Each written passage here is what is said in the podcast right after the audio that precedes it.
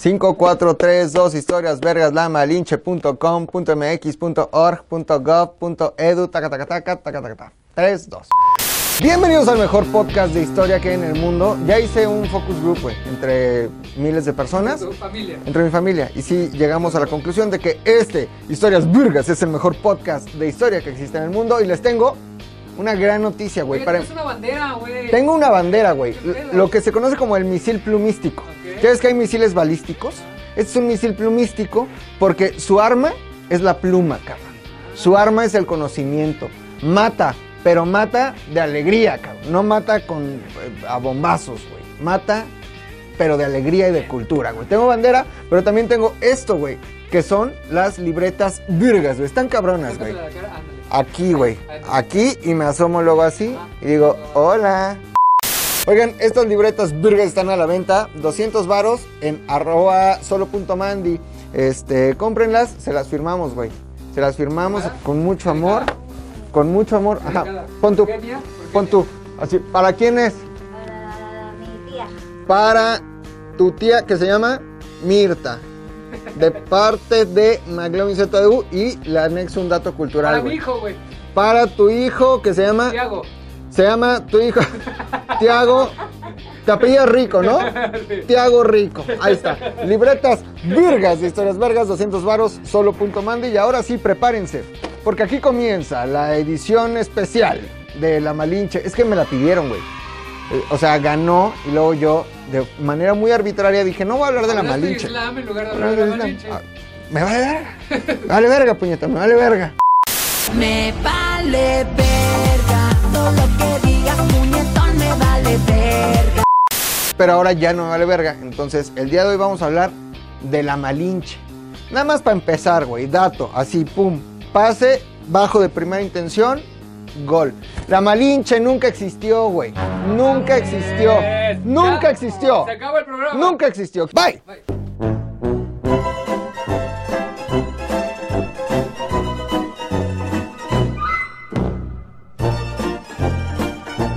¿Quieren descubrir por qué no existió la Malinche? Lo voy a revelar hasta el final. Esto es Historias Vergas, pero antes, a la gente que nos está escuchando en iTunes, que nos está escuchando en Spotify, que nos está escuchando en Himalaya, que nos está escuchando en iBox, eh, les tenemos una muy buena noticia. Estamos en YouTube. Vayan corriendo a YouTube. eh, búsquenos como ZDU Podcast. Suscríbase, active la campanita. Ahí está los lunes, güey. Lunes, ATM con Frankie Mostro y los que hablan de coches. Martes Uh, ah, viene la nueva temporada de Boot Podcast. Miércoles, Aire. Z o el aire con Pilinga 2 de los hombres, Puchector y su servilleta. Jueves, Cine. ZU Cine con Fofo, güey. Fofo sabe mucho de cine, güey. Ese güey es cineasta. El otro güey DJ y cineasta. es DJ cineasta. El otro güey es guionista, me parece. Músico y tiene su rap, que es este. Te veo hablar, caminar, platicar contigo es un premio al azar. No, no sé ni cómo empezar, locura es pensar que me vas a pelar. Solo soy un tipo normal, tú seguro buscas personalidad de esos que leen la Vice con tatuajes nice, tomando vino, escuchando pate de foie. Eres especial, eres una chica normal. Esa se la dedicó. En Spotify también, Oso Hombre. Ese rap que se llama Al Azar se lo dedicó Hernán Cortés a la Malinche. Eres especial, eres una chica normal, pero hoy descubriremos por qué. Suscríbese, active la campanita, comente, comparta. Este, acuérdese que mi Instagram es arroba y estoy en todas las redes sociales. Si usted me escribe, yo le contesto. Si usted me manda su 100, su flama, su like, Que su 100, que su que su 100, que su flama, que su like, yo le contesto. Ahora sí, bienvenidos a este Historias Vergas dedicado a la Malinche.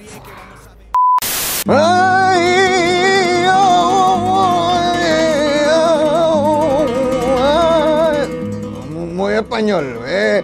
Que me subió al puto bote, que he llegado a las Antillas oh, y después a Cuba y después a este territorio. Es que yo soy eh, Hernán Cortés y eh, acá estamos eh, muy pobres en España, estamos jodidos, estamos completamente jodidos. Voy a tener que salir de, mi ciudad, que se llama Extremadura, hacer unos quesos muy buenos en Extremadura, unos vinos deliciosos. Voy a tener que buscar en el pinche nuevo mundo, a ver si allá la puedo hacer de pedo, porque aquí no la puedo hacer de pedo. Aquí soy un donadie, a lo mejor allá ya no dejo, ya dejo de ser un donadie y soy un güey más vergas, ¿no? Eh, pues ya me voy, mamá. Nos vemos luego.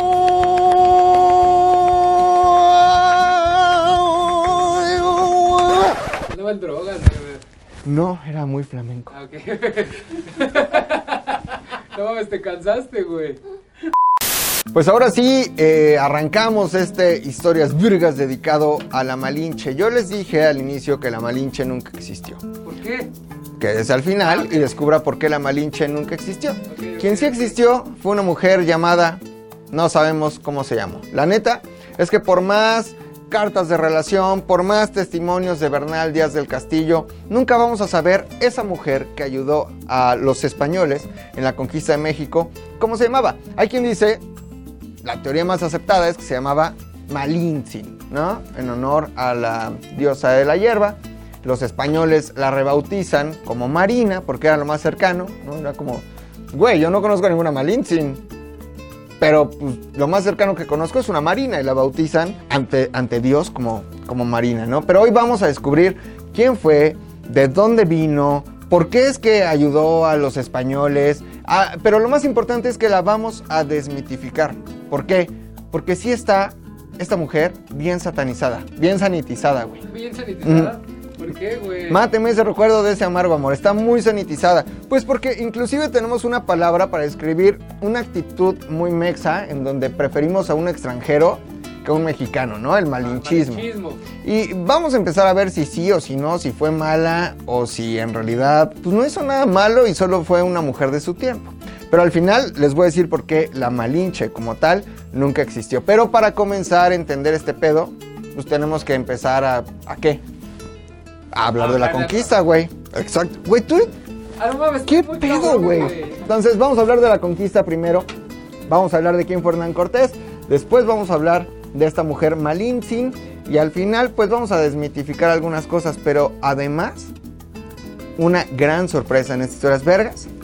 Ya le metí a mi concepto algo que yo denominé como eh, Representation Station. Eso quiere decir, yo agarro personas, ¿no? Y les pido que me representen una escena importante. Esa escena, a su vez, será dramatizada por personas muy histriónicas Ok. que el día de hoy serán nada más y nada menos que mi querido Rodolfo Torres Ah, yo voy a salir. como Hernán Cortés, No mames, no, yo por qué, güey. blanco, barbado, Sí, 1.90, blanco. ojo verde. Sí, del tipo. Y por mi querida Kenia, por mi querida Kenia, como la Malinche. No. Morena, eh, eh, Morena de es- fuego. morena de Estamos fuego. al revés, güey. No mames. No importa, no encontré otros personajes. Quiero ver la, la dramatización, quédese también. Pero bueno, vamos a empezar a hablar de Hernán Cortés, güey. Se llamaba Hernando, además, ¿no? Como que Hernán. Se llamaba Hernando Cortés. Nació en 1495 en Extremadura. Cuando él nació, fíjense eh, qué curioso, perdón, en 1485 en Extremadura, cuando él nació, no existía España, amiguitos. O sea, no es español. Había dos reinos, güey. El reino de Castilla y el reino de Aragón dos reinos, güey. Cuando él nace, él nace en Extremadura, en el reino de Castilla. Exacto. Está, está haciendo todo, ¿no? no estás cabrón. Eh, era los últimos momentos de la reconquista española sobre los moros, es decir, ya los estaban expulsando, los moros ya se estaban yendo de LB, ¿no? Entonces, en ese momento deciden reunir los dos reinos, pero cuando él nace todavía no existía España, él nace en el reino de Castilla. Ahora, ¿qué han escuchado de la conquista? Que llegaron puros mugrosos, Buenos ladrones. malolientes, violadores, ladrones, violadores con ladillas, lo peor, puro Si chaca. hubieran llegado los ingleses seríamos otro pedo. Seríamos otro pedo. Hernán Cortés, mugroso, no se bañaba, inculto, ¿y qué creen? Que no. Nel pastel, Hernán Cortés, vaya, era un hidalgo o un noble de su tiempo. Hidalgo quiere decir hijo de alguien, ¿no? O sea, es, son como estos nobles que no son reales o de la realeza, como junior, pero sin mucho dinero, como venido a menos, haz de cuenta, ¿no? Como que mi papá tuvo dinero y compró su casa muy bonita ahí en Bosques, ¿no? Pero después se lo gastó todo, porque a mi papá le gustaba la peda, le gustaban las chicas. Se lo gastó todo y se vino para abajo, pero nos quedó ahí como el estatus. Ese es un hidalgo. Y Hernán Cortés era un hidalgo. Bueno, tuvo la oportunidad cuando creció de ir a la universidad. ¿Eh? O sea, entró creo que a la universidad a los 17 años. Entiéndase que en ese momento no era como el sistema educativo de ahora. Pero logró entrar a la Universidad de Salamanca.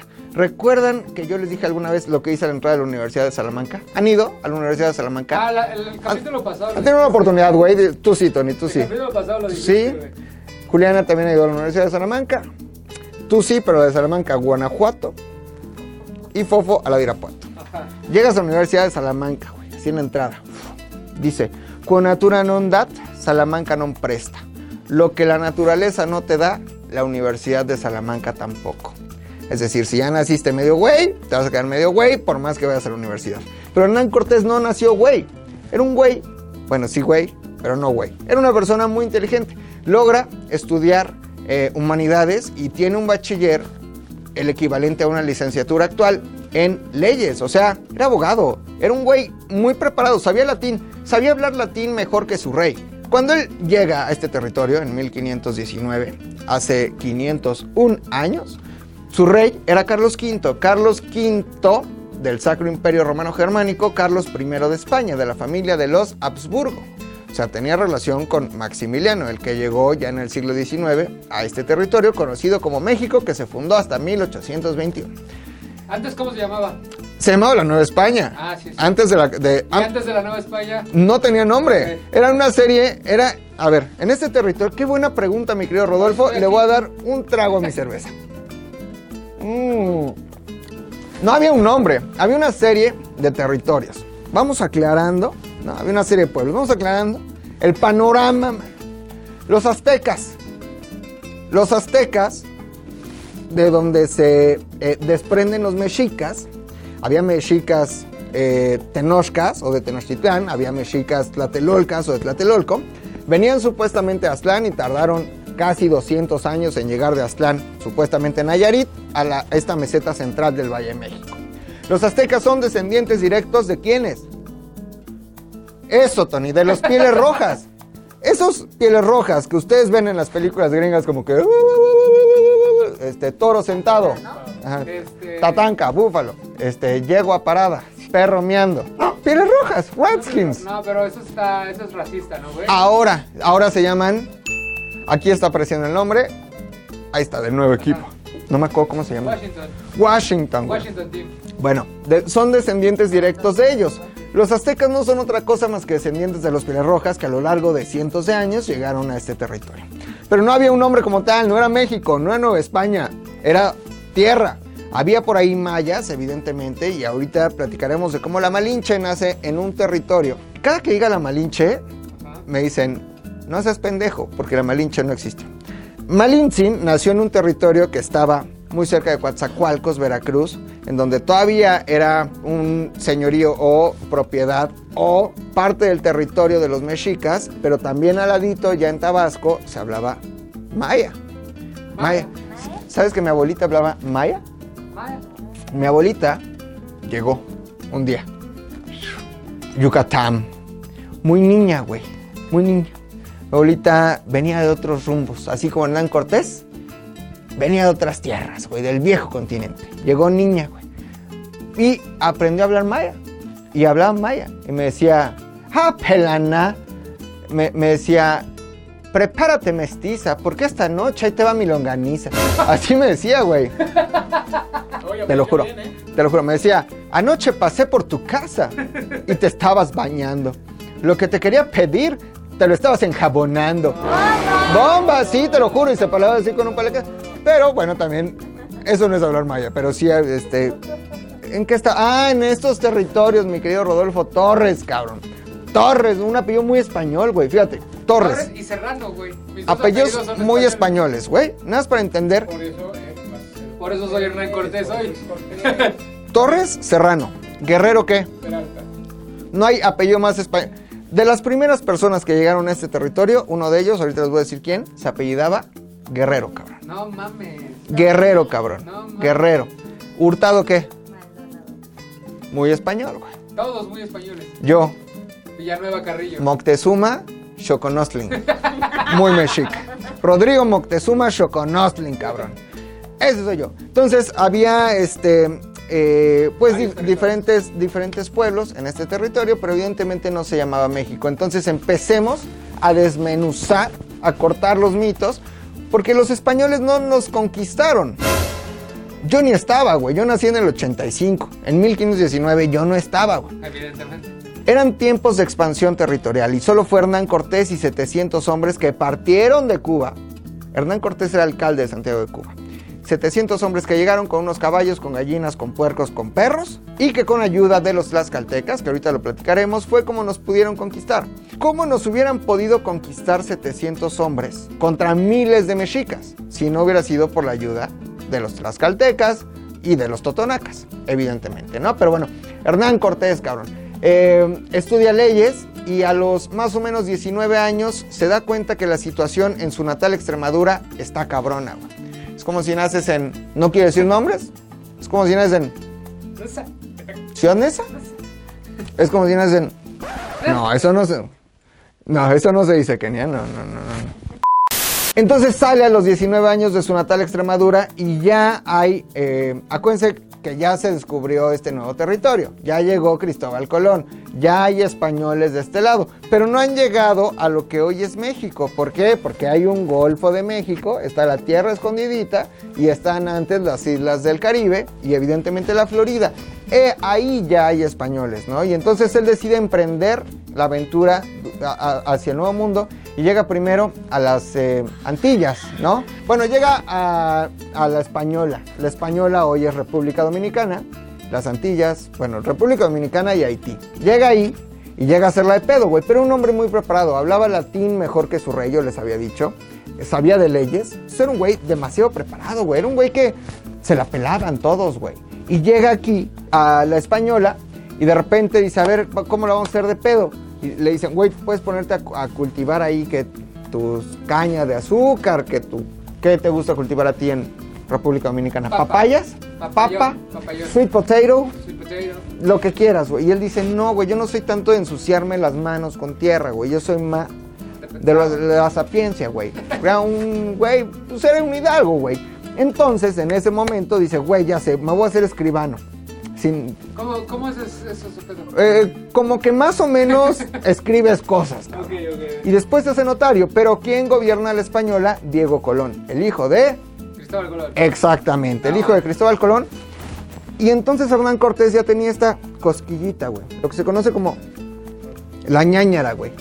Decía, oigan, pero yo creo que hay tierra más allá, yo creo que hay masa continental, güey. Porque creían que todo eran islitas, güey. Inclusive creían que la Florida era una isla cuando es parte del territorio continental, ¿no? Entonces Cortés les decía, nada más para que vean que no era nada pendejo. Oigan, y si emprendemos como que unas expediciones, a ver, porque yo creo que hay tierra allá. No, güey, no, no mames, no hay nada. Y Diego, Diego Colón tenía todos los permisos de su papá, porque en ese momento, territorio que conquistabas, territorio que te quedabas, en nombre de tu rey, ¿ok? Y le tenías que dar el quinto real. Por eso, por eso, justo. O sea, al rey se le tenía que dar una quinta parte de la riqueza encontrada. Por eso, desquintas. Por eso desquitas. Exacto, por eso desquintas. No mames. Sí, yo te qui- quinto real, quinto real, quinto real, quinto real, quinto real, quinto real, quinto real. Totalmente, al rey se le daba la quinta parte de la riqueza, era el quinto real. En Qué frase tan más machista y misógina, güey. Quinto real, quinto real, quinto real, quinto real, quinto real, quinto real. Pues ya Diego Colón tenía ya el monopolio en la española y Hernán Cortés, que era un tipo con muchas ambiciones, dijo, yo aquí en la española no puedo estar, me voy a otro lugar donde ya hay españoles y que seguramente ahí hay mucho futuro. Y se fue a Cuba. Muy visionario, muy ambicioso, cabrón. Cortés, cabrón. Y dice, güey, no voy a estar en la española, hoy República Dominicana, me voy a Cuba. En Cuba, en Cuba, ya había cosas muy cubanas, güey. La Casa de la Música, Hemingway ya estaba. Hemingway, el Guaguancó. Celia, el Buenavista Social Club. No, Cuba apenas estaba siendo, eh, pues, colonizado por españoles. Al, Al Capone, güey. Camilo, Los cabrón. casinos, los casinos ahí. El cañonazo de las nueve. las nueve, güey. Puros en casas clandestinas. Llega a Cuba, güey. Ahí ya estaba eh, Diego Velázquez, en Cuba. Entonces empieza a llevar bien con él y lo hacen eh, alcalde de Santiago de Cuba. Entonces, güey, es notario, ya tiene sus tierras, sí empieza a sembrar caña, le empieza a ir cabrón, pero sigue con esta ambición de hay algo más allá, hay tierra allá. Entonces, vamos entendiendo que no fue una expedición española de miles de hombres que salieron de España rumbo a este territorio a conquistarnos. Era una persona que en su momento tenía grandes ambiciones y conocimiento de otro tipo de cosas. Es decir, no era un papanatas, ¿no? No era un pinche pelusa de ombligo. No era un este, el- Delincuente. güey. Bueno, sí se pasó de verga, güey. Yo les decía el otro día, ya cuando la conquista estaba avanzada, colgaban a los niños mexicas de las piernitas, así. Y entre los conquistadores jugaban a ver quién lo podía partir, güey, de un solo espadazo. Sí, imagínate un niño, cinco años. Llegaba alguien con la espada. Vámonos, güey. Pues, güey, imagínate que tu espada no estaba afilada, no lo dejabas ahí como cercenado. Y así, güey, sí se pasaron de verga. Ahora, no es todo lo que nos dicen, siempre les he dicho, güey. La historia está como muy manipulada. Nos han hecho creer que los españoles fueron malos y que Hernán Cortés fue un hijo de su puta madre.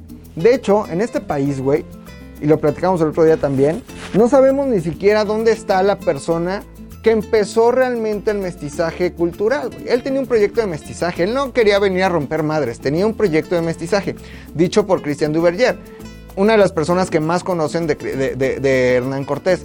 Estando en Cuba, eh, Hernán Cortés se entera, güey, ya sabes cómo es la gente chismosa, se entera que ya habían dos expediciones venido a este territorio.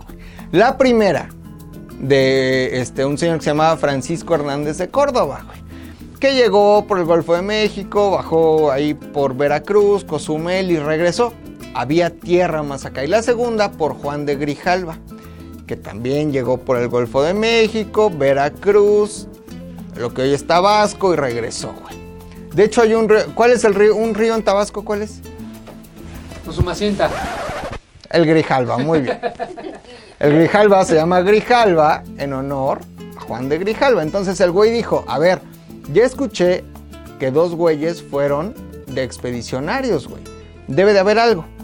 Entonces yo voy para allá, habla con Diego de Velázquez y le dice, oye, mi Diego, ¿no? Yo tengo ganas de ir para allá. Le dice Diego, muy bien, güey. O sea, está toda madre, pero ahorita no. Y el güey con la cosquilla, güey, con la ñañara.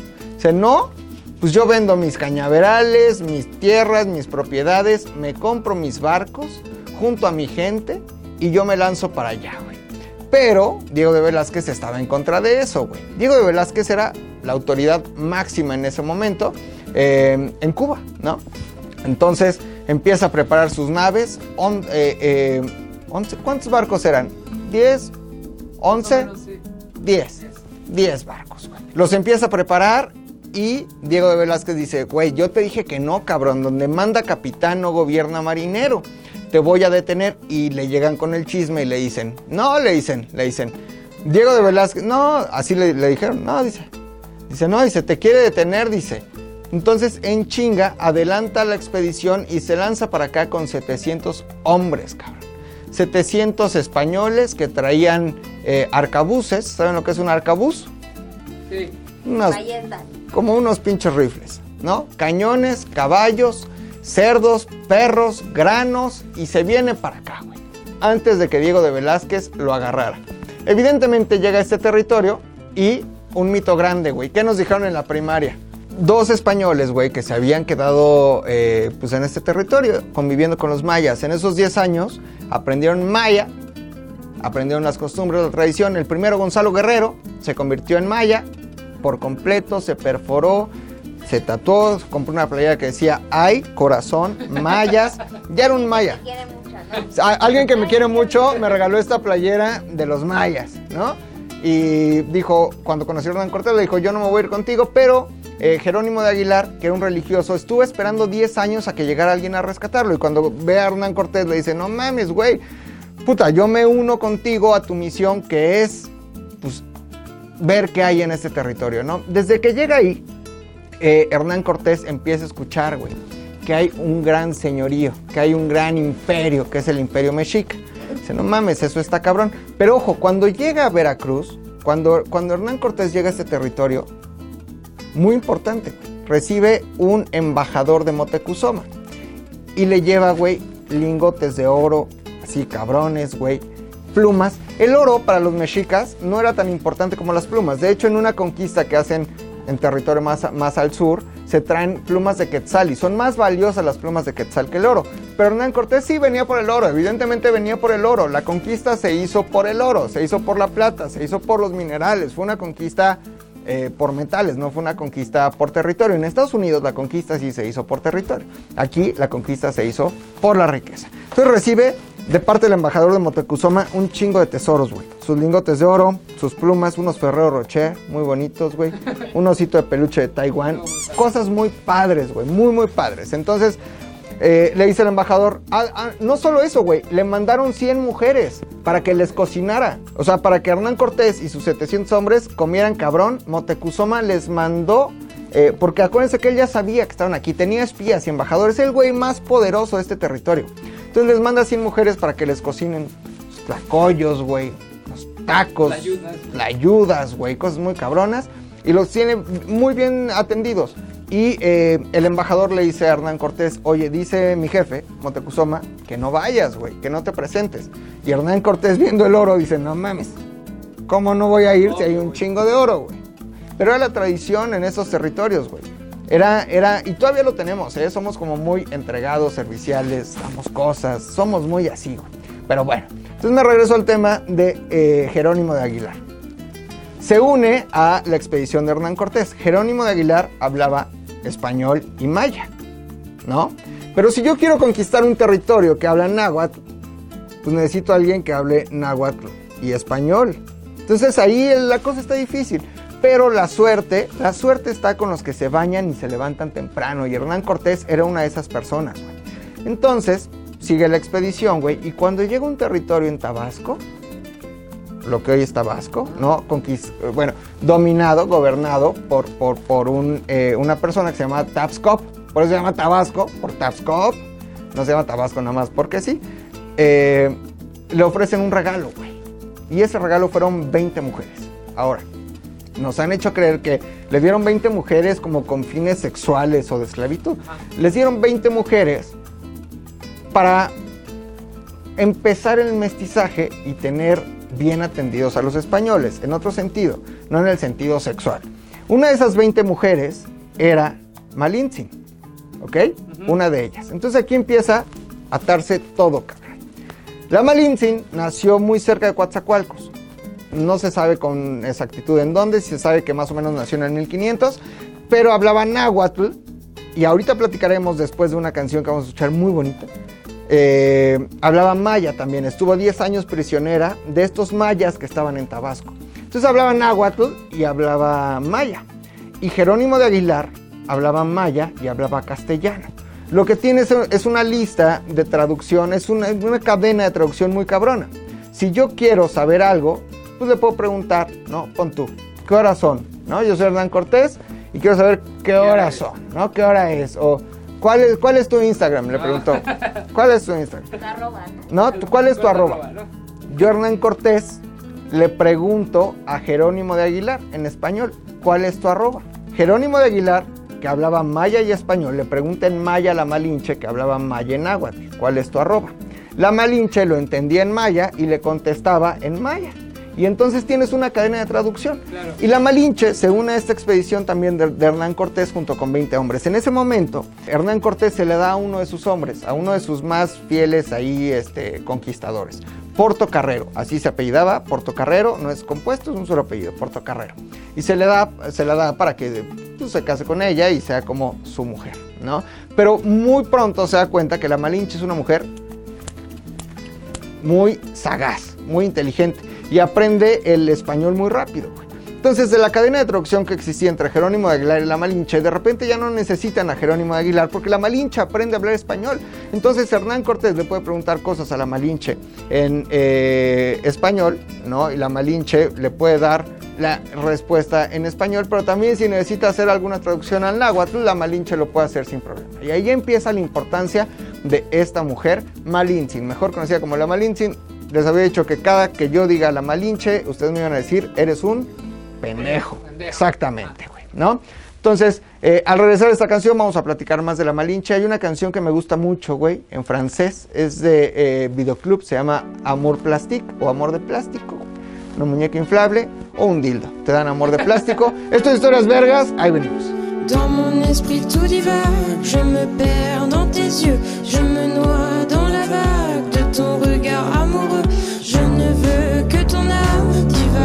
sur ma peau, une fleur, une femme dans ton cœur, Roméo. Je ne suis que ton ombre, le souffle lancinant de nos corps dans le sombre, animé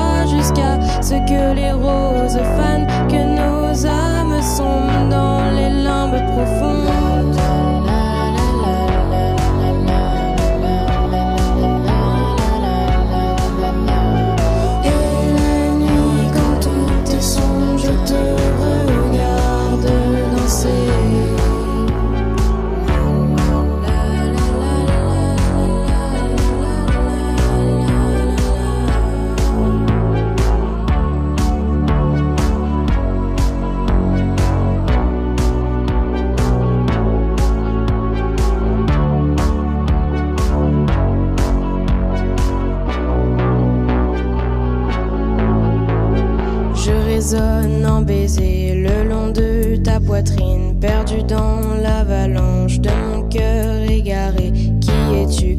Où es-tu? Par les pleurs, par les rires de ton ombre effarée, je résonne en baiser. Dans mon esprit tout divague, je me perds dans tes yeux, je me noie dans la vague de ton regard amoureux.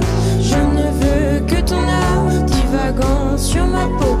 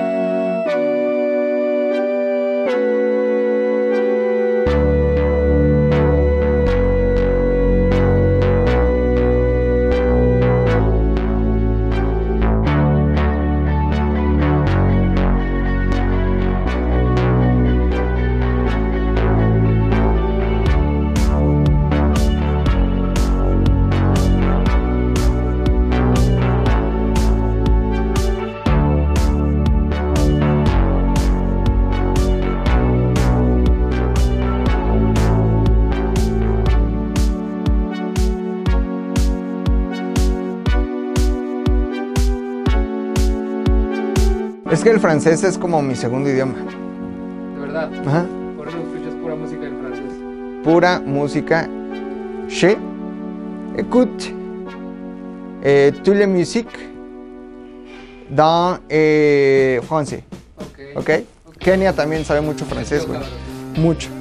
¿Sí entendió, güey? Es muy bueno. Entonces ya estamos de regreso en Historias Vergas. Escuchamos esta canción, me encanta. Eh, ya platicamos un poco del encuentro que tuvo Hernán Cortés con este territorio y del encuentro que tuvo Hernán Cortés con la Malinche. ¿Qué pasa después? Que bueno, conoce a los totonacas. Los totonacas le dicen que los grandes enemigos de los mexicas son los tlaxcaltecas. Hernán Cortés va con los tlaxcaltecas. Los tlaxcaltecas lo reciben con guerra, pero después salían con él a cambio de putazos o qué. Putazos o qué. Putazos o qué pues eh, conquistar a los mexicas. Todo esto se logró gracias a que la Malinche pudo traducir. Gracias a que Malintzin pudo traducir, ¿ok? Todo esto se logró gracias a que Malintzin pudo traducir. Los tlaxcaltecas salían con los españoles, atraviesan el, el paso de Cortés, que hoy conocemos como paso de Cortés, que es entre los dos volcanes, el Popocatépetl y el Iztaccíhuatl, y ya en 1519 eh, pues es la gran entrada de, Cortés a Tenochtitlán. Ahí conoce a Motecuzoma. Y esa es historia de otro Historias Vergas. Eso es harina de otro costal porque lo platicaremos en otra ocasión. Cómo se desarrolló la conquista, cómo fue el encuentro, que eh, se encontraron en el 19, en el 20 pues eh, las cosas aparentemente están en paz y en el 21 se consuma la conquista de Mexico Tenochtitlán. ¿Ok? Pero bueno, es momento de platicar de la Malinche. Dicen, es momento de platicar de. ¡Dejo! Es momento de platicar de Malintzin. Malintzin, dije Malintzin. Nada más te quería pendejear por Nada más por gusto, por deporte. Eh, nace en este territorio cerca de Coatzacoalcos, más o menos en el año 1500 también. Es decir, que si Hernán. No hay, no hay un dato preciso. Lo que hoy conocemos de la conquista eh, se sabe por las cartas de relación que escribió Cortés, pero también por lo que escribió Bernal Díaz del Castillo. Hay quien dice, y que me parece una tesis. Cada que ustedes se quieran ver intelectuales, digan tesis, güey. Ok. O sea, si, si tú estás en una comida familiar y dices, estoy de acuerdo con la tesis de no mames, este güey está cabrón. No. Pero hay una tesis, la tesis de Rodrigo de Nueva. ¿no? Hay una tesis de Christian Duverger que dice que Bernal Díaz del Castillo era Hernán Cortés. Solo que Hernán Cortés, conquistador, era Hernán Cortés. Hernán Cortés que escribía y que narró la experiencia de la conquista, se hizo llamar Bernal Díaz del Castillo. Y es por ellos que conocemos en las cartas de relación y en varios testimonios de la conquista cómo fueron las cosas. ¿Ok? Entonces, Malintzin nace en este territorio cerca de Coatzacoalcos, más o menos en el año 1500, es decir, para el 19 pues, tendría 19 años, ¿no? Para el 21 que se consuma la conquista, tendría 21 años. Edad perfecta. Uf. Entonces es hija de un cacique o de una familia poderosa eh, eh, mexica en este territorio de Coatzacoalcos. Pero eh, su papá se casa con una señora, su papá se muere, la señora se casa con otro güey, tiene otros hijos y ella pasa a segundo término, entonces la entregan después de una, guerra, de una guerra como premio a los ganadores, que fueron estos mayas del territorio que hoy es Tabasco, que son los últimos mayas territoriales que hablan maya, ¿no? Le entregan como ofrenda y es prisionera. Eh, era una mujer que, digamos, pertenecía a la realeza mexica. Le entregan como prisionera y ahí aprende el maya. ¿ok? Eh, cuando conoce a Hernán Cortés, y nada más para empezar a hablar de lo maravillosa que fue Malintzin, eh, aprende, yo les había dicho rapidísimo el español, y no solo eso, no solo sirvió como traductora, sino que le enseñó todas las costumbres que había. Todas, güey. Entonces ella fue, de hecho en todos los códices que existen, ustedes van a ver siempre pintado a Hernán Cortés y al lado de la Malintzin. Hernán Cortés al principio dice, pues a mí me vale que me hayan dado 20 mujeres en ofrenda, los, los mayas de Tabasco, yo se la doy a Portocarrero, ¿no? Ya más adelante, por ahí del eh, 19, bueno, en el mismo 19, cuando manda el quinto real, que no manda el quinto real, manda todo el tesoro a Carlos V o Carlos I de España, muy astuto, ya le gustaba Malintzin, güey. Entonces manda a Porto Carrero a llevarle el tesoro a eh, Carlos I o Carlos V para empezar como que a platicar con Malintzin, güey. Ya le empezaba a gustar. Quinto real, quinto real, quinto real, quinto real, quinto real, quinto real. De hecho, le gustaba mucho, eh, le, le gustaban mucho las mujeres indígenas. Cuando estuvo en la Española, conoció una eh, india taína. ¿Se acuerdan de esa canción de Calle 13? Que dice, te saca lo de indio taíno. Saca lo de indio taíno. Bueno, pues él conoció a una india taína y se enamoró de ella. Exacto, son los indios taínos de República Dominicana. ¿no? Entonces, eh, pues le empezó a gustar Malintzin y empezaron a llevarse muy bien.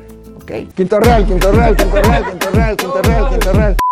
De hecho, cuando se consuma la conquista de Tenochtitlán, eh, Malintzin sigue al lado de, de Cortés. Entonces, digamos que es su mano derecha, es su gran aliada, pero en ningún momento traiciona a nadie.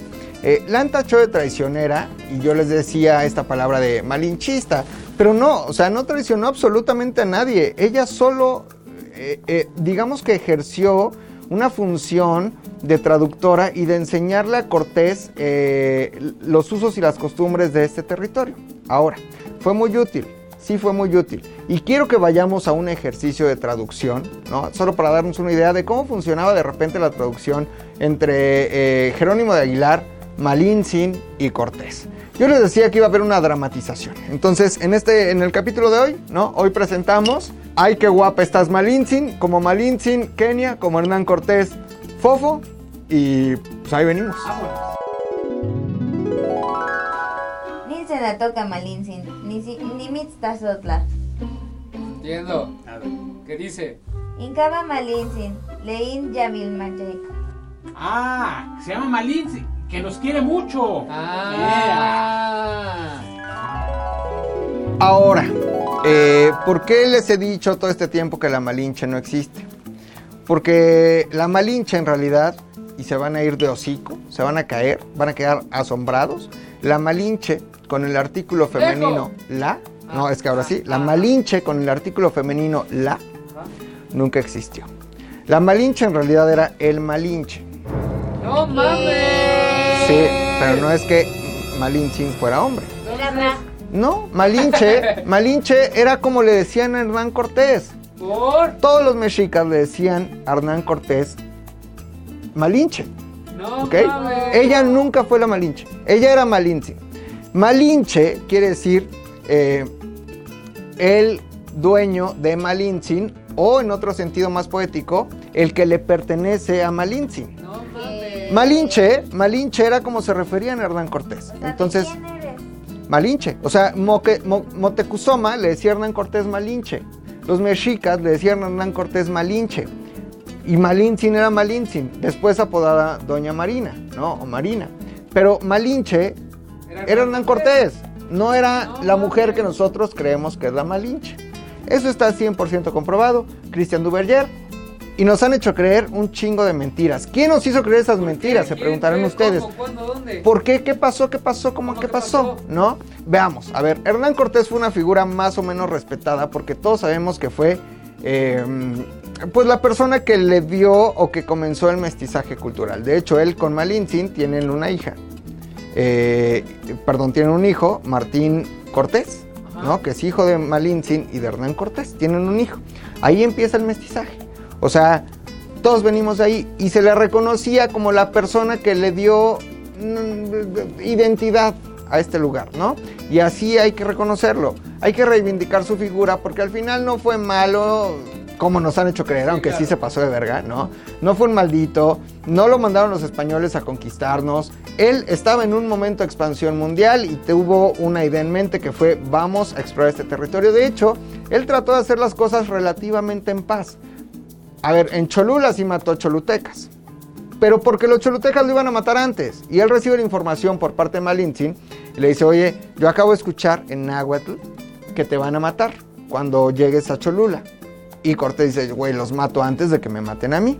Pero durante todo el, eh, eh, el- el encuentro, o sea, el 19 y el 20, a él lo tuvieron en, en el Palacio de Axayacatl, eh, que hoy es la Casa de Moneda. No es cierto, no es la Casa de Moneda, es el Nacional Monte Piedad. Si ustedes van al centro, ahí está el Nacional Monte Piedad, ahí hospedaron a Hernán Cortés. Y llevó una relación muy buena con Motecuzoma. Sí tuvo cosas muy malas, por ejemplo, cuando los hospedan ahí, invita a Motecuzoma a su casa y le dice, oye, compa, vente para acá, vamos a platicar. Cuando llega lo aprenden y lo secuestran. Pero fue un secuestro, digamos, relativamente en paz. Porque es un secuestro en donde todo ese tiempo se la pasan platicando. Motecuzoma quería saber cómo eran las tradiciones de esos hombres españoles y, y Hernán Cortés a su vez de los mexicas. Y tienen pláticas hermosas. Hay quien dice que tenían una relación homosexual. No es cierto. Solo era una amistad real entre dos hombres. Una amistad entre el hombre que llegó a este territorio, conquistó, colonizó y Motecuzoma. De hecho, Motecuzoma le pregunta en alguna ocasión, yo quiero saber solo una cosa. ¿Cuántos más? Así como, ¿cuántos más, Peña Nieto? Le dice, ¿cuántos más? Y Hernán Cortés le contesta, nunca vamos a dejar de llegar. No había cosa más cierta, güey. Nunca dejaron de llegar. Y hasta el momento no han dejado de llegar. Y nosotros somos resultado de ese mestizaje y de, de- de esa eh, mezcla cultural. Cualquiera que diga, malditos españoles, por ejemplo, Andrés Manuel López Obrador, que diga, malditos españoles, que nos ofrezcan disculpas. ¿Cómo te llamas? López Obrador. Andrés Manuel López Obrador. ¿Qué idioma hablas? Español. Español. No dijiste yo me hinco donde se hinca el pueblo. No es tu fe, no es tu religión, no somos resultado de eso, no somos resultado de esa mezcla cultural. Obviamente sí, pero bueno. Están ahí este, durante todo el 20 y de hecho en el 21, cuando es la noche triste, recuerdan que Ajá, que llora Cortés Sí, porque se acuerdan que Hernán Cortés se fue sin permiso de Cuba de Diego de Velázquez.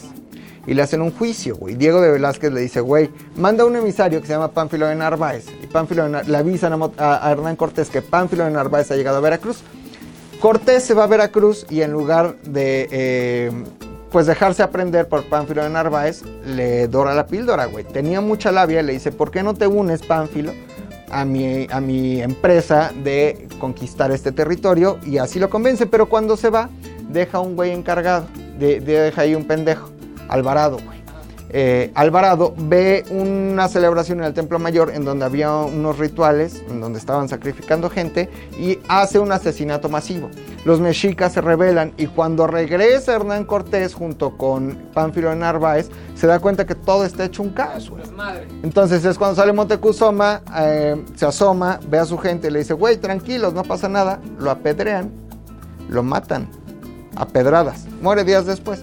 Pero a ver, los mexicas en realidad, eh, o más bien, Motecuzoma ya estaba consciente de lo que tenía que pasar, es decir, fue una persona que aceptó lo que tenía que pasar, mientras que Cuauhtémoc, por ejemplo, que era un güey de 20 años súper aguerrido, después de que murió este, Motecuzoma, él es proclamado el güey Tlatuani, no era, eh, eh, eh, no era de Tenochtitlán, era Tlatelolca, pero el güey sí dice, vamos a hacerle la guerra a los españoles, güey.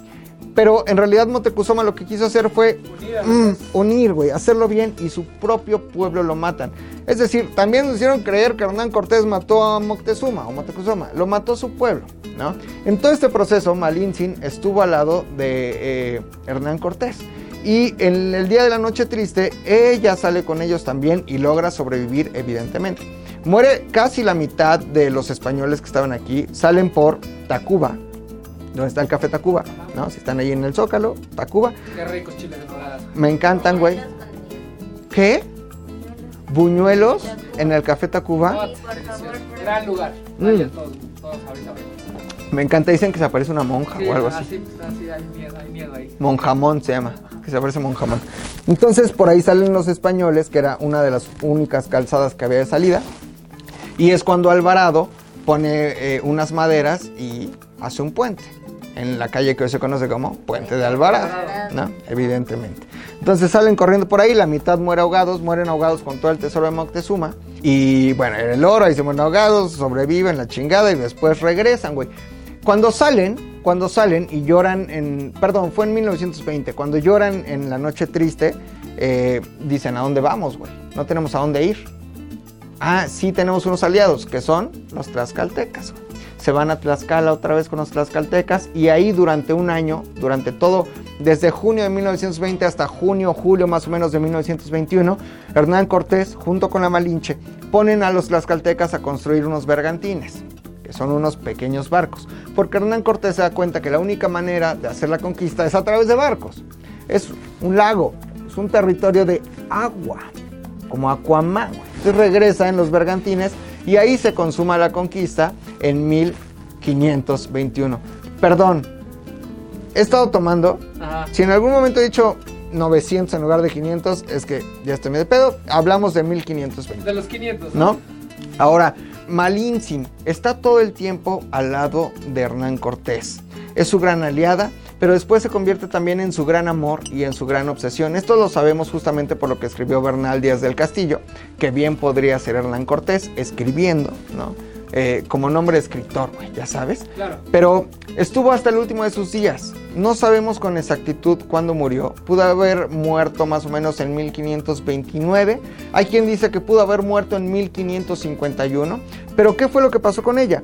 Eh, se consuma la conquista de este territorio y Hernán Cortés se la lleva a Honduras. Porque había una rebelión de mexicas. Bueno, los mexicas no solo estaban aquí, llegaban casi hasta Centroamérica. Y hay una rebelión en Honduras y se llevan a Malintzin. Es probable que ella haya muerto en Honduras y no se sabe de qué. Se rumora, se supone que de viruela. Otro mito, que los españoles nos trajeron un chingo de enfermedades.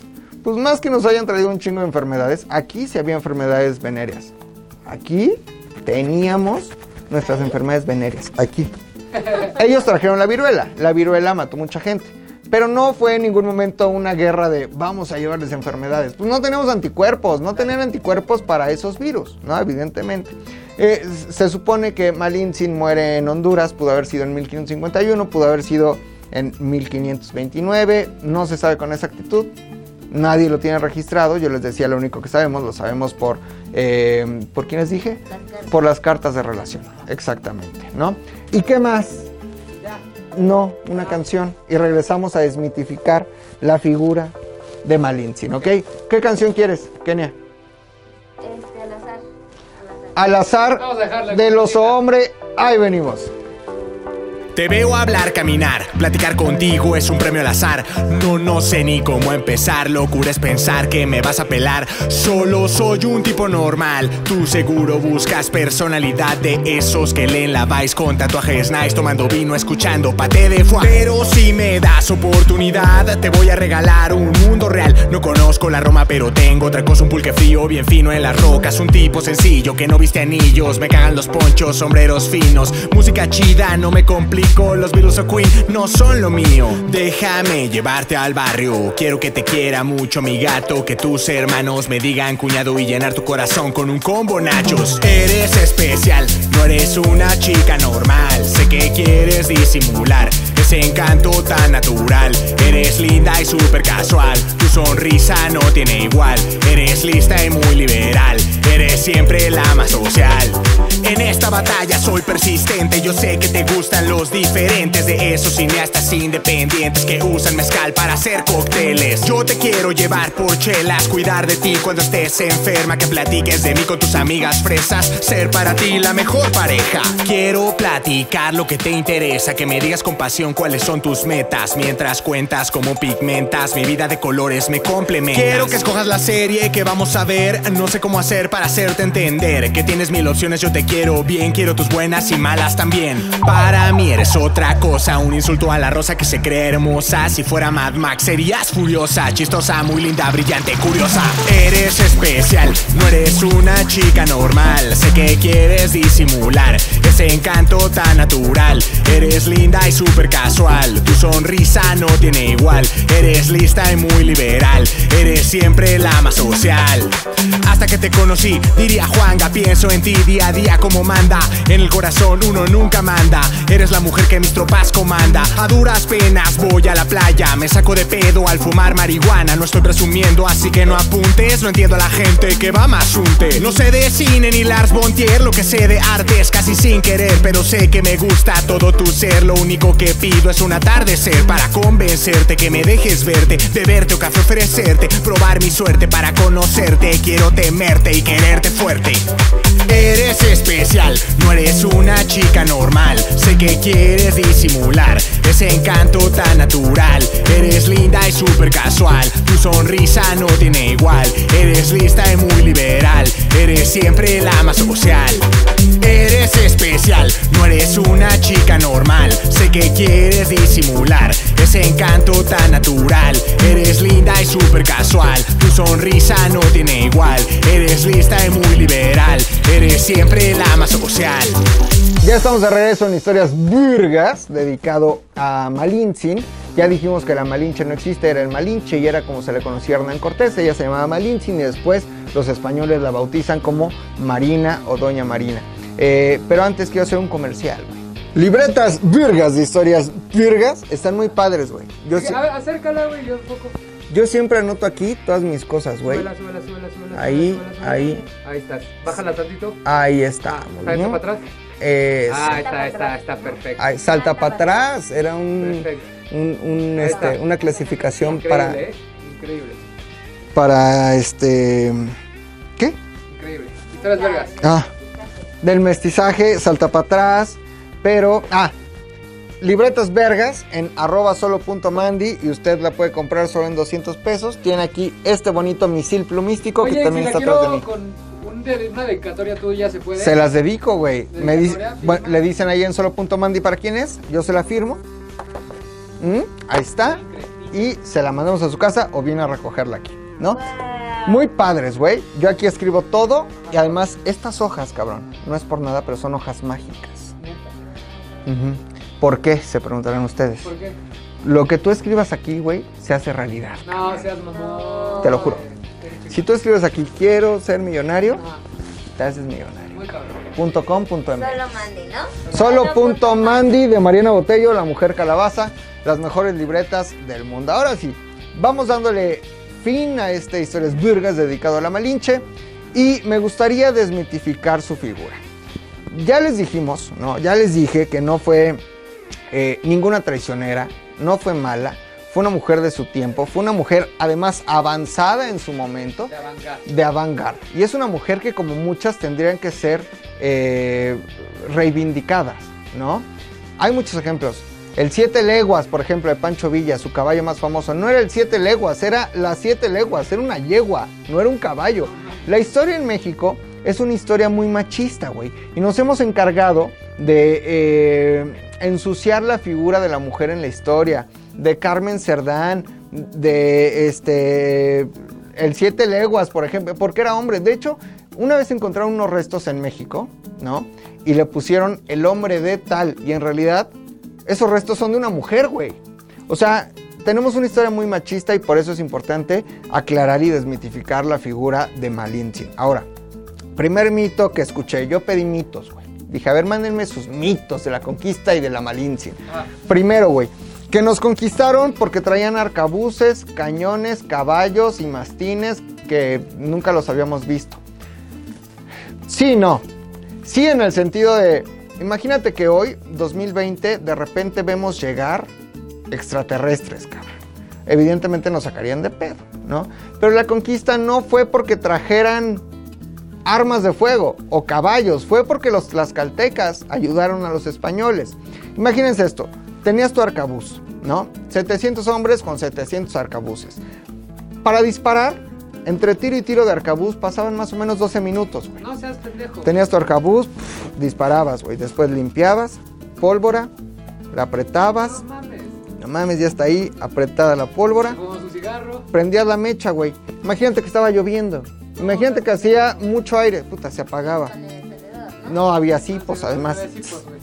No había había Los cipos. cipos llegaron justo ¿Cuánto? en ¿Con qué 1523. era? ¿Con qué era? Con piedra. No, no, no, no, no. O sea, obviamente traían mechas, antorchas, cebos, ¿no? Pero tú querías prender tu arca. Entre disparo y disparo de arcabuz, 12 minutos. No se pudo haber hecho una conquista con 700 arcabuces. Los cañones, si eran poderosos, no traían tantos cañones. Los caballos, al final quedaban 12 caballos, cabrón. La conquista no se hizo porque trajeran armas de fuego, perros, caballos o nuevas tecnologías. Se hizo porque los tlaxcaltecas eran miles, mientras que eh, los españoles eran 700. Por eso se hizo la conquista. Segundo mito, me llegó el- el- la pregunta, ¿sí nos tienen que ofrecer disculpas? No, güey, yo lo aclaré el otro día en un, este, Ya te las güey. A ver, eh, si en su momento los españoles le dieron la venia o la autorización a Cortés para conquistarnos es porque así funcionaba el mundo. El mundo es resultado de choques y mezclas culturales. Así pasó con los persas, así pasó con los griegos, así pasó con nosotros, así pasó con los Estados Unidos, ¿no? Eh, Carlos V del Sacro Imperio Romano Germánico, primero de España, era de los Habsburgo. Hoy España es reinado por Felipe VI de los Borbón. Son dos familias muy distintas. Los Borbón empezaron a reinar España más o menos en 1700, 179 años más o menos después del encuentro y la conquista. ¿Por qué España nos tendría que ofrecer disculpas si no hicieron absolutamente nada? Ahorita ya están felices escuchando... ¿Qué, qué es ahorita muy español? La Rosalía. Ro- la Rosalía, La güey. No mames, ¿qué culpa tiene la Rosalía? ¿Qué culpa tiene la, Ros- la Rosalía de lo que hoy está pas- de, de lo que pasó en 1519-2021? No tienen absolutamente la culpa de nada. Entonces no nos tienen que ofrecer disculpas. Tercer, tercer mito que me llegó, güey. La Malinche fue una traicionera. Ya lo dije una, dos, quince y lo diré 800 veces más. La Malinche no es la Malinche. Malintzin fue una traicionera. Nunca lo fue. En ningún momento lo fue. Fue traductora. Fue una mujer que se enamoró, porque sí se enamoró de Hernán Cortés. Fue una mujer que estaba súper avanzada a su tiempo. Sí fue una mujer que entendió que podía aceptar lo que iba a pasar o podía negarse y todo iba a salir mal. Lo aceptó, aceptó a los españoles, eh, los ayudó, pero también ayudó a su pueblo. Es decir, sí tenía una postura neutral o de conciliación y por eso es que Hernán Cortés no fue un maldito desgraciado ni los 700 conquistadores llegaron con espada a darle muerte a todos. Eso sucedió hasta 1521, solo después de que los mexicas se levantaron en contra de los conquistadores. Pero, a ver, si eso no hubiera pasado con Hernán Cortés en 1521, hubiera pasado con alguien más en 1522 o con alguien más en 1523, porque así es como funcionó el mundo y somos resultado de esa mezcla cultural y de esa expansión territorial. Europa en el siglo XVI así fue. Así nacieron grandes países, así funciona el puto mundo. Así que no, la Malinche, Malintzin, en ningún momento. Perdón, en ningún momento fue una traicionera. Mito número 4 que me llegó, ya se los había dicho, si es cierto que era Quetzalcoatl, no es cierto, güey. En ningún momento eh, Moctezuma creyó que era Quetzalcoatl, güey. Era un tipo que tenía espías, embajadores y sabía perfectamente lo que iba a pasar. Y yo les decía, Hernán, eh, también tuvo una postura muy importante y muy interesante. Dijo, acepto lo que está pasando, acepto la llegada de los españoles, aprendo de ellos, aprendemos juntos, nos mezclamos y vamos para adelante. O todo va a valer pito. Valió pito para él porque lo mató su gente. Pero después, Cuauhtémoc, al que le queman los pies, y tampoco Hernán Cortés le quema los pies, güey. No es él. Son los tesoreros de eh, los conquistadores que le queman los pies para saber dónde estaba el tesoro de Moctezuma. Pero Cuauhtémoc sí decide hacer la guerra y el resultado de negarse a la realidad y de querer hacer la guerra fue peor porque aniquiló a toda su gente. Fue un suicidio colectivo. Cuando Cuauhtémoc les da la orden de levantarse en contra de los españoles que habían regresado en el 21 con los bergantines, eh, mueren todos. Así de sencillo. Y los mexicas de Tenochtitlán son prácticamente erradicados, pero por órdenes de Cuauhtémoc. Porque no ocupo en él la prudencia de decir, güey, pues vamos a platicar, vamos a conciliar, vamos a ver qué pasó, qué pasó, coma, qué pasó. Pero bueno, terminando esta historia es virgas, lo más importante es decirles justo eso. Que eh, si hoy se van de aquí con algo es que la Malinche nunca existió. Se llamaba Malintzin, o en realidad nunca sabremos cómo se llamaba. Malinche era el término que se le daba a Hernán Cortés. Y después que tenemos que quitarnos ese feo vicio de decir, eres un malinchista, porque eso no nos representa. En algún momento Octavio Paz dijo que somos hijos de la malincha, así lo dijo, somos hijos de la chingada y que si somos huevones y culeros y flojos y mediocres es porque somos resultado de una traición. Y no es cierto, en eso sí Octavio Paz estaba muy equivocado. Dios lo tenga en su santa gloria, pero estaba muy equivocado. Somos resultado de una mezcla cultural que tenemos que reconocer, que, tenemos que querer, que, tenemos que aprender. ¿Quiere usted ver los restos de Hernán Cortés? Vaya a este, Hospital de Jesús. 20 de noviembre, Pino Suárez, no vaya ahorita porque no lo van a dejar pasar. Ahí está la capilla y ahí están los restos apenas y con una placa que dice Hernán Cortés. Los recuperó Lucas Alamán, eh, los escondió Lucas Alamán, que fue un gran historiador conservador, y después Miguel Alemán siendo presidente, inicio de la década de los 20. Le, avisan que están ahí los restos de Hernán Cortés y el güey muy astuto, estaba en nacionalismo mexicano, todo lo que estaba, dice, güey, digan que aparecieron también lo- los restos de Cuauhtémoc allá por este Guerrero. No es cierto, son restos de mucha gente, no son restos de Cuauhtémoc. Pero bueno, vayan este, cuando se pueda visitar los restos de Hernán Cortés en el Hospital de Jesús en el Centro Histórico. Esto fue Historias Vergas. Pero antes de irme, antes de irme muchachos, tenemos redes sociales. Facebook, Instagram, Twitter, YouTube, ZDU Podcast. Se puede suscribir, nos puede escuchar todo el tiempo, nos puede este, comentar, porque a nosotros nos gusta mucho conocer su feedback, ¿no? Por ejemplo, cuando hacemos cine, que nos dicen, pinches hombres, es un pendejo, nos sirve para mejorar, ¿no? No nos enojamos. El- lo que se conoce como el feedback, ¿ok? Recuerden, este... ¿Qué tienen que recordar? Nada, ya. Que se quieran mucho, que se abracen, que tomen mucha agua Dos litros de y dos litros de agua al día. Es muy importante. Los quiero mucho. Yo soy McLovin. Esto fue Historias Vergas. ¿La escala sí existe? Sí. Y hay escalera ¿Sí hay escaleras eléctricas? ¿Una nada más? Una. ¿Una? Y no hay Uber. No hay Uber. No hay Uber en Tlaxcala, güey. Eso les pasa por haber traicionado a los mexicas. Por culeros, güey. ¿Eh? No creo que nadie nos vea en No, Tlaxcala. no, no.